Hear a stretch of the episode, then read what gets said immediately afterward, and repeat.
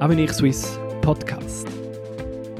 Informationstechnologien haben schon viele Branchen auf den Kopf gestellt. Und das ist halt auch im Finanzsektor der Fall.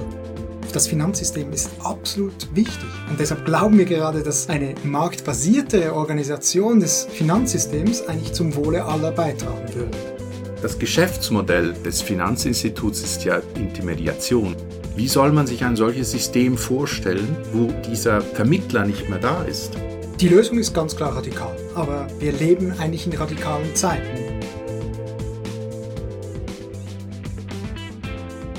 Das Bankenwesen sei außer Rand und Band geraten und die nächste Finanzkrise, die komme bestimmt. Außer man schaffe das Banking ab.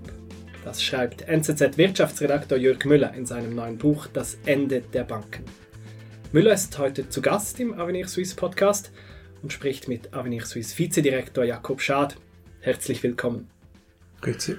Guten Tag. Ich bin Nico Leinberger. Herr Müller, die Banken seien außer Kontrolle geraten, schreiben Sie. Ist das Banking wirklich so kaputt, dass ein Verbot, die Abschaffung die einzige Lösung ist? Ja, die kurze Antwort ist ja. Es ist natürlich nicht das Banking, das kaputt ist. Was wir aufzeigen, ist, dass die Informationstechnologien die Art und Weise, wie wir versucht haben, das Banking zu kontrollieren, das zerstört haben. Das Regulierungswerk wurde ja nicht zerstört, nicht das Banking. Und was schlagen Sie vor? Wir schlagen eine neue Solvenzregel vor. Das heißt, wir versuchen nicht, wie zum Beispiel die heutige Bankenregulierung oder auch die Vollgeldinitiative, einzelne Institute zu regulieren, sondern wir gehen auf wirklich eine sehr abstrakte Ebene, auf die Ebene des Gesellschaftsrechts und wollen da eine systemische Solvenzregel einführen, die dazu führen würde, dass systemische Risiken im Finanzsystem nicht mehr eingegangen werden können. Herr Schatz, Sie haben das Buch gelesen, ja. die Regel gesehen. Haben Sie sie verstanden? Ich habe sie verstanden. Die Analyse fand ich sehr gut und äh, sehr übersichtlich. Die Lösung scheint mir dann doch etwas radikal zu sein. Sie schlagen vor, dass in diesem neuen System Finanzgeschäfte nicht mehr über Kredit finanziert werden können. Genau, das ja. fließt aus dieser Regel raus. Die Regel mhm. ist natürlich ein bisschen komplexer, äh, weil sie natürlich dafür sorgen muss, dass nicht umgangen werden kann mit Versicherungen oder mit Derivaten. Ja. Aber ja, man kann die Regel zusammenfassen wie einen Ratschlag, den unsere Oma hätte uns geben können. Spekuliere nicht mit fremdem Geld. Und wenn nämlich jede Firma diesen Ratschlag befolgt, dann kann der Konkurs der einen Firma nicht automatisch den Konkurs einer anderen verursachen und so werden eigentlich diese Kettenreaktionen im Finanzsystem verhindert. Dann kann das Bankensystem selbst kein Geld mehr schöpfen, um dann Kredit zu verleihen. Das ist, glaube ich, Ihr Punkt. Das möchten Sie unterbinden. Genau, also wenn man diese Geldschöpfung anspricht, also diese Schöpfung von Geld aus Kredit, das traditionelle Banken machen, dann kann das nicht mehr geschehen. Der Punkt ist halt einfach, dass im Digitalzeitalter diese Geldschöpfung nicht auf die einzelne Bank beschränkt ist, sondern halt im System passiert. Und das macht das ganze System elastisch und führt eben zu diesen systemischen Risiken. Und die können wir mit dem alten Ansatz nicht mehr unter Kontrolle halten. Und deshalb sollten wir das verhindern. Können Sie diese Geldschöpfung aus Kredit kurz erklären, weil das ist ein sehr fundamentales Prinzip gerade in Ihrem Buch. Wie funktioniert das? Diese Geldschöpfung aus Kredit zu erklären, das, da wäre wirklich idealerweise schaut man sich das im Buch an, wie das über verschiedene Bilanzen geschieht. Weil es ist am Ende eine eine Bilanzverlängerung, die sozusagen das Eigenkapital ein bisschen schmelzen lässt. Und deshalb setzt auch die Bankenregulierung beim Eigenkapital an, damit diese Elastizität auf dieser Bilanz nicht zu stark wird. Diese Geldschöpfung ist eine fragile Angelegenheit. Und das haben wir in der Geschichte immer wieder gesehen. Es kam immer wieder zu diesen Bankpaniken im Bankenwesen. Und das hat natürlich der Staat gemerkt, weil diese Bankenpaniken haben die ganze Wirtschaft heruntergerissen. Und deshalb hat er damit darauf reagiert mit Garantien, mit Zentralbankliquidität oder mit Sichteinlagenschutz. Und diese Garantien, das ist so dieses mehrspufige Ding, diese Garantien sorgen dann dafür, dass Banken exzessive Risiken eingehen. Das ist so ein Moral Hazard Problem. Und um das unter Kontrolle zu halten, erst dann kommt eigentlich die Regulierung. Und dieses Regelwerk ist so ein Zuckerbrot- und Peitsche-Ansatz. Also man hat dieses Zuckerbrot von den Garantien, dass die Banken stabil bleiben und die Peitsche, damit sie das Zuckerbrot nicht einfach wegessen. und auf Kosten der Gesellschaft, sehr vereinfacht gesagt. Und der Punkt ist jetzt, dass dieses Zuckerbrot und Peitsche, dass dieser Ansatz nicht mehr funktioniert, weil diese Peitsche einfach im digitalen Zeitalter zur schlappen Schnur verkommen ist. Und deshalb müssen wir das Ganze rückabwickeln. Also, so ich das verstanden habe, sagen Sie einfach, dass die regulierten Banken haben eigentlich diese Geldschöpfung ausgelagert äh, auf andere Bilanzen aus ihrer Bilanz in dieses Schattenbanksystem. Und dann konnte man ja auch sehen, dass die Geldschöpfung, und man kann das sehen bei Kontos, bei diesen Money Market Funds und anderen Institutionen außerhalb des regulierten Bankensektors, da wurde das ganze Geld, das war so viel wie im Bankensektor, glaube ich. Es war sehr viel. Und es ist unbestritten, dass das ein großes Problem war, als die Menschen dann anfingen, dieses Geld abzuheben, als nämlich diese Hypotheken, die vielen dieser Anlagen zugrunde lagen in den USA, schlecht wurden. Aber also ich komme einfach wieder zurück auf diese 100% Kapital, die Sie verlangen für Finanztransaktionen. Das Geschäftsmodell der Bank oder des Finanzinstituts ist ja diejenige der Intermediation. Also man ist Vermittler, man vermittelt jemandem, der sein Geld jetzt nicht heute braucht, sondern erst morgen, mhm. den schließt man kurz zusammen mit jemandem oder viele von denen, der es heute braucht, weil er eine Investition machen will, eine Maschine bauen, kaufen, bauen und so weiter. Mhm. Und dafür braucht es diesen Intermediator. Und mhm. Jetzt wollen Sie vorschreiben, ja, er muss das alles aus der eigenen Tasche bezahlen. Da gibt's ja dann gar nicht mehr diesen Intermediator. Scheint mir dann ein ganzes Geschäftsmodell auszuschließen ist einfach außerordentlich radikal. Wie soll man sich ein solches System vorstellen, wo dieser Vermittler nicht mehr da ist? Die Lösung ist ganz klar radikal, aber eben, wir leben eigentlich in radikalen Zeiten. Diese Informationstechnologien haben schon viele Branchen auf den Kopf gestellt. Und das ist halt auch im Finanzsektor der Fall.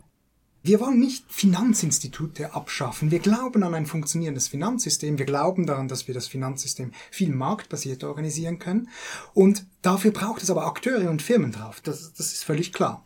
Der Punkt ist, wie diese Intermediation geschieht. Und zwar war im Industriezeitalter, als es noch keine Computer gab, da war notwendig, dass jeder Kredit mit Papier und Stift festgehalten wurde. Und deshalb war es effizient, in der Mitte vom System diese Banken zu haben, die ihre Bücher hatten, das waren wirkliche physische Bücher, und die haben dann da alles niedergeschrieben. Das heißt, diese großen Bilanzen im Zentrum des Systems war eine effiziente Art und Weise, diese verschiedenen Bilanzen zu verbinden. Banken waren wie notwendige Marktmacher da mit der Digitalisierung, und das ist die zweite Dimension dieser Digitalisierung, das macht es so ein bisschen komplex, weil diese Digitalisierung ist ein zweischneidiges Schwert. Zum einen erlaubt es, was wir vorhin besprochen haben, dieses Schattenbankenwesen, also dass eigentlich diese Regulierung immer wieder umgangen wird. Und zum anderen erlaubt aber die Digitalisierung auch eine andere und neue Art der Intermediation. Die Digitalisierung erlaubt, diese Bilanzen direkt zu verbinden, ohne die Bilanz eines Intermediärs. Es wird natürlich zum Beispiel Peer-to-Peer-Plattformen geben, aber die werden diese Kredite nicht mehr auf ihre Bilanz nehmen müssen. Und das führt dazu, dass wir eigentlich ein System haben können, in dem keine systemischen Risiken eingegangen werden müssen. Alle Lehrbuchfunktionen von Banken können heutzutage durch Technologien so erfüllt werden, ohne dass systemische Risiken eingegangen werden. Und deshalb ist diese Idee zwar, diese Regel radikal auf den ersten Blick, aber dieses System ist bereits möglich. Fintech-Firmen zeigen bereits, dass das möglich ist. Braucht es denn überhaupt ein Eingreifen? Ist die Fintech-Branche nicht schon so weit, dass sie das klassische Banking automatisch überflüssig machen? Das ist ein bisschen das Problem, weil dieser Regulierungsansatz, dieses Zuckerbrot- und Peitscheansatz, das ist ein Faktum, das ist da. Und innerhalb von diesem Regelwerk geschieht jetzt alles auf diesem Markt, oder? Also man hat diese tausenden Regulierungen und neue Fintech-Firmen müssen sich da zurechtfinden. Und das Problem ist jetzt ein bisschen, dass wir diese großen Banken haben mit diesen öffentlichen Garantien. Und da lohnt es sich für mich als Privatanleger am Ende immer äh, mein Geld zu einer Bank zu bringen, weil diese Bank ja genau systemisches Risiko eingeht. Und Systemisches Risiko heißt ja nicht, dass das ganze System gefährdet ist. Das heißt, der Staat wird nachher eingreifen und mich retten. Und ich weiß das natürlich. Das war in der Geschichte immer so. Die Staaten haben immer eingegriffen und eigentlich fallende Finanzinstitute gerettet, um eben eine Kettenreaktion zu verhindern. Und deshalb lohnt es sich für mich als Individuum eigentlich immer auf diese Bankverbindlichkeiten zu setzen und nicht auf solche marktbasierte Lösung, weil da ich natürlich ein gewisses Kreditrisiko habe, das eben durch dieses, diese Garantien eigentlich ausgeschaltet wird. Hm. Es hängt alles ein bisschen an diesen Garantien und ich denke, auch hier ist zumindest unbestritten, dass sehr große, systemisch wichtige Institutionen eben diese Garantien genossen haben, weil es dem Staat ex post einfach nicht möglich war, nicht einzugreifen, weil der Schaden auf die Wirtschaft mhm. außerordentlich groß gewesen wäre und auch ex post war das rational. Aber auch hier müssen wir so radikal sein und dieses Geschäftsmodell abschaffen und irgendwie hoffen, dass dann äh, die Digitalisierung und die Möglichkeiten, die ohne Zweifel hier sind, dann diese Intermediationsfunktion nahtlos übernehmen. Es gab ja im Bankensystem, gab es ja das Einlagensystem. Das hatte auch seine Probleme, ist uns bekannt. Das hat nämlich diesen Moral Hazard genau geschaffen. Wenn es eine Einlagensicherung hat, wozu soll ich mich darum kümmern, ob die Bank gesund ist oder nicht? Es ist ja alles sicher. Heute weiß man, dass man diese Einlagesysteme einfach im Umfang begrenzen muss und klar machen muss, ja, also die ersten jetzt in der Schweiz 100.000 sind sicher und mehr nicht. Und der Schattenbankensektor, der ist davon nicht betroffen. Der genießt keine Einlagesicherung. Der genießt auf dem Papier eben nur keine Einlagensicherung. Das haben wir 2008 genau gesehen. Da gab es eben diese Money Market Mutual Funds. Und das ist, war nur ein kleines Puzzleteil vom ganzen Schattenbankensektor. Mhm. Aber es war sozusagen das Endstück. Es war die Sichteinlage des Schattenbankensektors.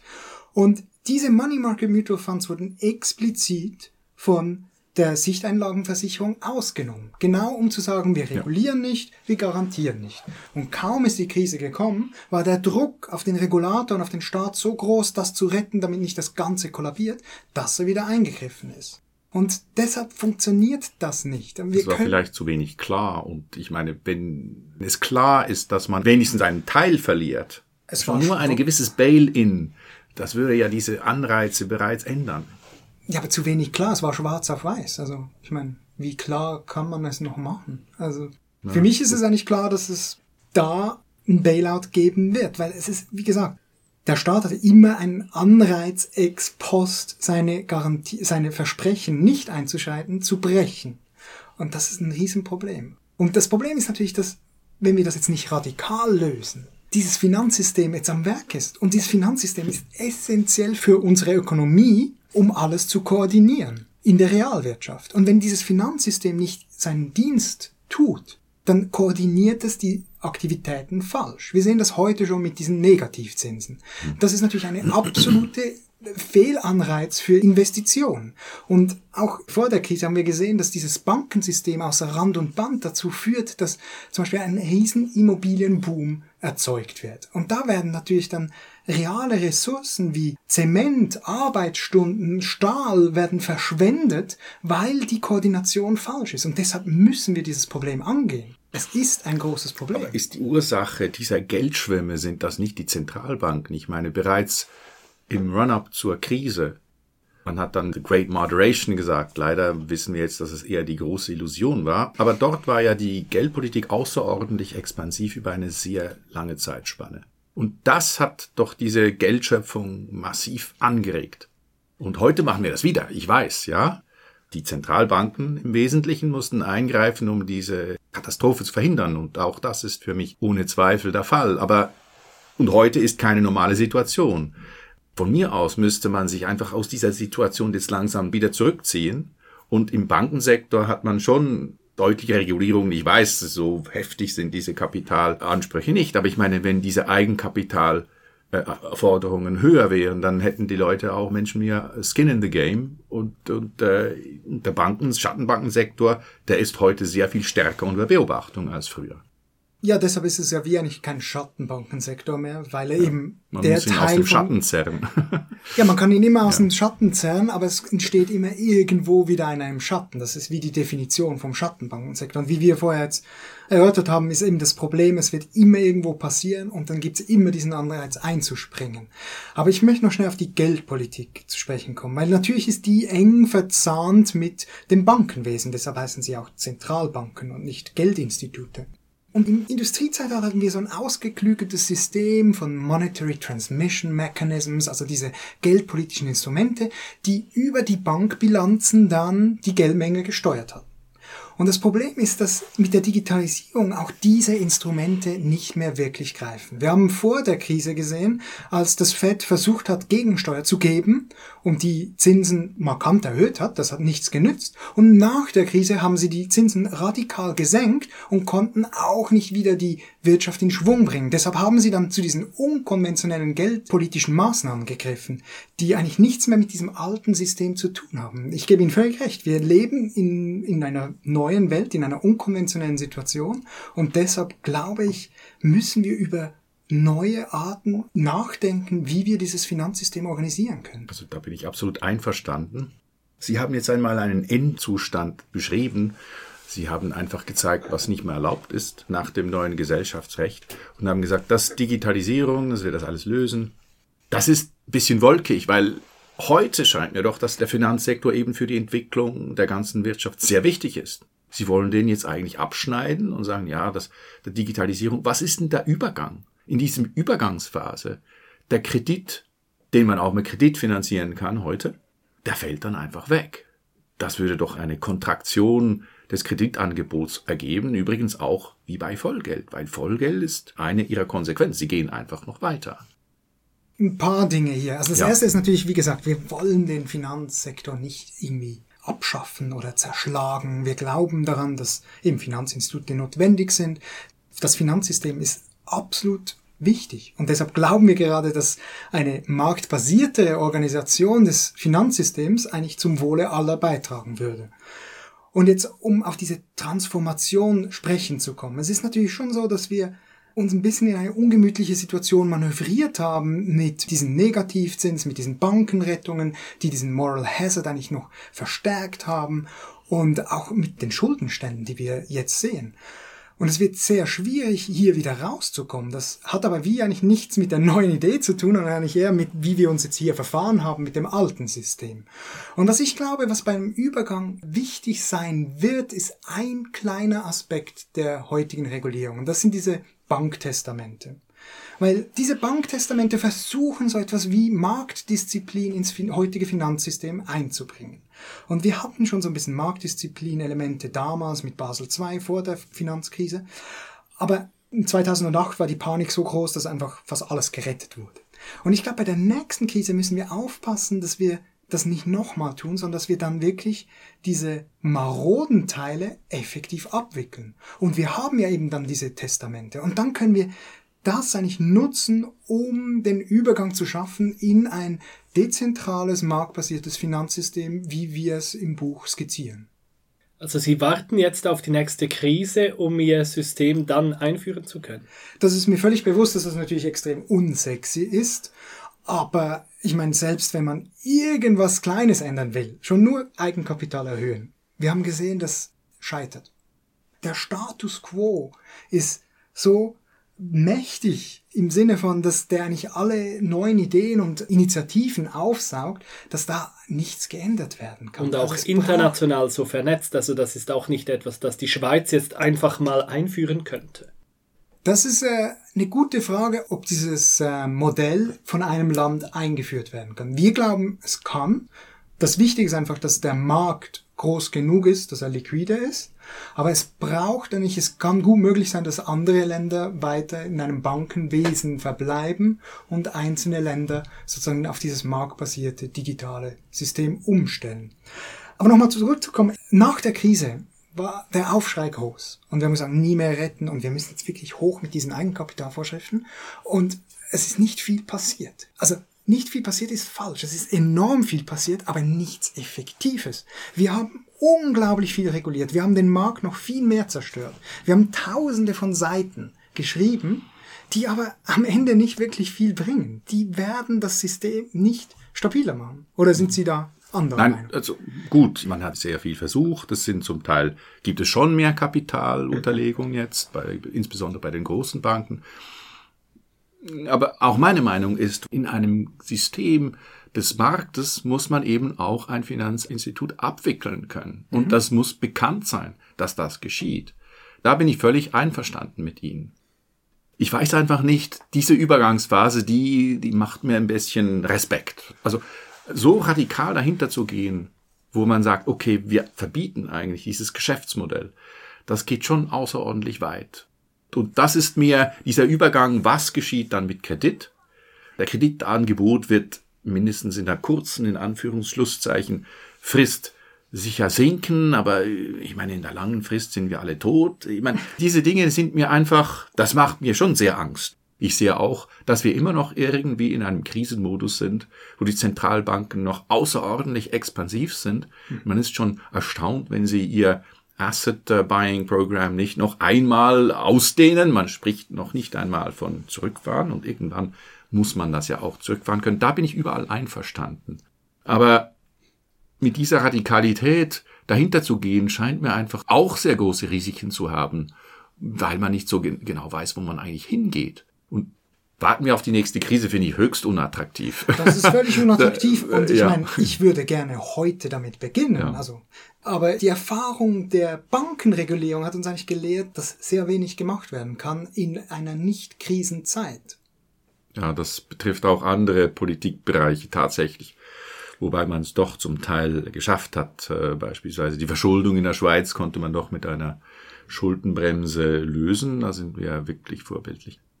Jetzt steht das Buch in den Läden. Sie werden Rückmeldungen erhalten. Wie soll es danach weitergehen? Ist das Ding für Sie jetzt gegessen? Schauen Sie, was andere daraus machen?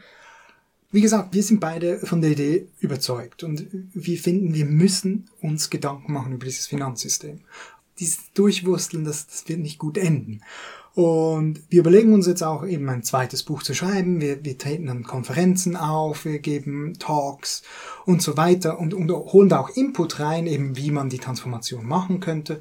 Also wir sind da schon immer noch aktiv. Aber wie gesagt, momentan ist es halt sehr schwierig, das Thema auch schon nur in die Öffentlichkeit zu tragen, weil momentan andere Themen wieder aktuell sind. Weil das Finanzsystem ist so ein bisschen in den Hintergrund gerückt und es ist ja auch so schrecklich abstrakt und kompliziert. Und da ist es schwierig, das zu vermitteln. Es ist sicher wichtig, äh, sich Gedanken zu machen darüber. Ich meine, wir möchten, dass Märkte funktionieren. Wir glauben, dass Märkte Kräfte freisetzen kann, die sehr gut sind für das Wachstum. Und natürlich, Digitalisierung ist eine Möglichkeit. Und hier muss man sich sicher überlegen, was hier alles möglich ist.